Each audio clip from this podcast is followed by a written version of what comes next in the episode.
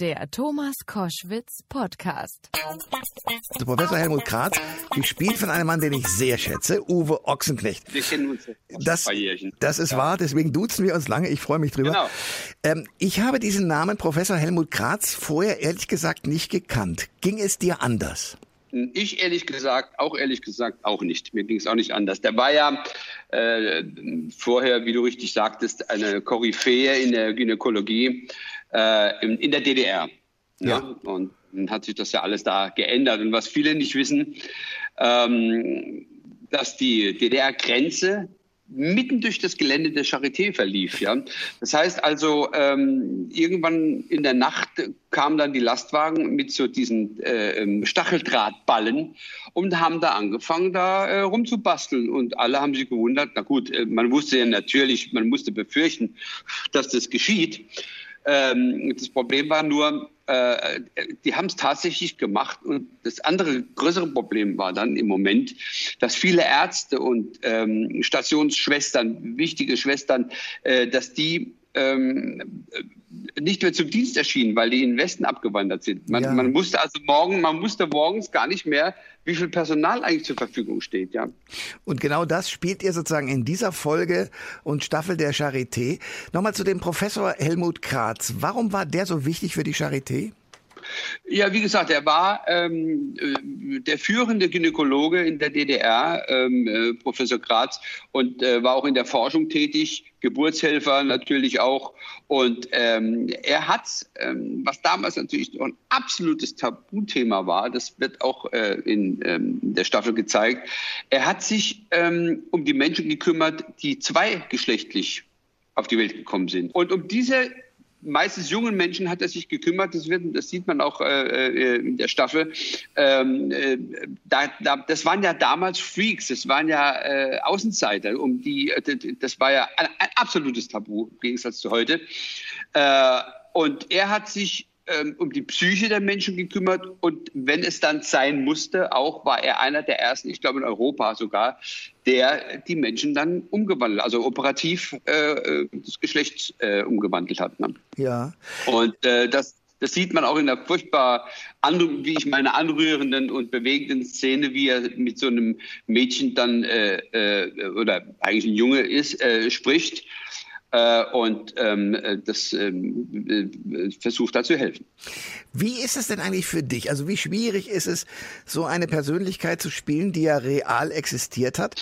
Versuchst mhm. du da mit einem realen Vorbild dich da so nah wie möglich ranzuarbeiten? Wie machst du es?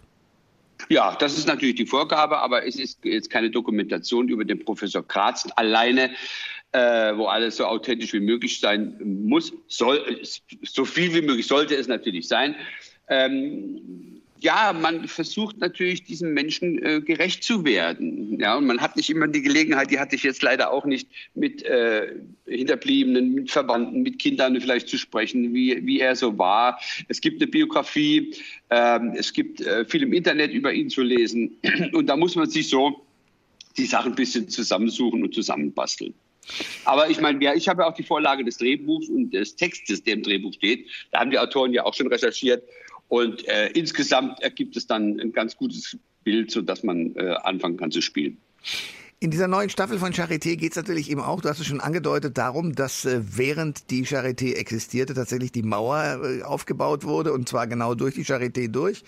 Ähm, wenn du dir dann auch so die Entwicklung angeschaut hast, du hast gesagt, viele äh, Ärztinnen und Ärzte, aber auch eben Pflegepersonal konnten gar nicht mehr kommen, weil die in den Westen gegangen waren.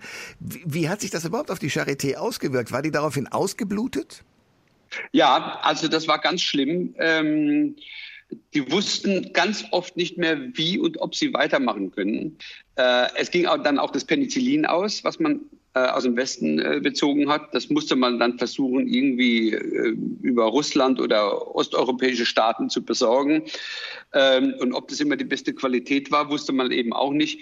Ähm, es äh, ist eine Diskussion auch entflammt, wo man überlegt, was machen wir? Hören wir auf mit dem Laden? Und dann haben natürlich alle Ärzte gesagt, diese Charité hatte damals schon 1961 äh, schon ein Riesenrenommee, war damals schon 250 Jahre alt Und Charité heißt Barmherzigkeit übersetzt. Und die erste man sich, also die führenden Kräfte waren sich im Klaren, so ein Laden lässt man nicht einfach im Stich. Wir müssen für die Barmherzigkeit der Menschen und für die Tradition der Charité hier so lange weitermachen, bis es überhaupt gar nicht mehr geht. Und irgendwie ging es dann halt eben doch.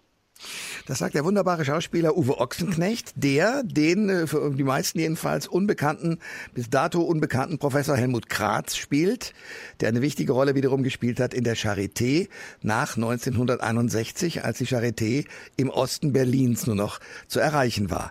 Uwe, danke für das Gespräch und alles Gute für dich. Ich danke dir, Thomas. Alles Gute für dich auch und ähm, auf bald hoffentlich. Ich, ich wünsche dir viel Spaß beim Schauen. ich danke dir. Bis bald. Ja. Tschüss. Alles Gute. Tschüssi. Tschüss. Alle Informationen zur Sendung gibt es online auf thomas-koschwitz.de.